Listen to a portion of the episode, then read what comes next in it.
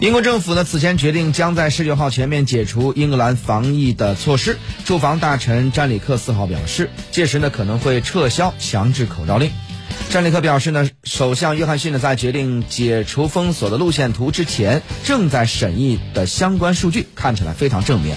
他还表示，多亏疫苗计划取得成功，现在可以向前迈进，让防疫措施变得更加的宽松，并指将进入民众可以对戴口罩进行自由选择的阶段。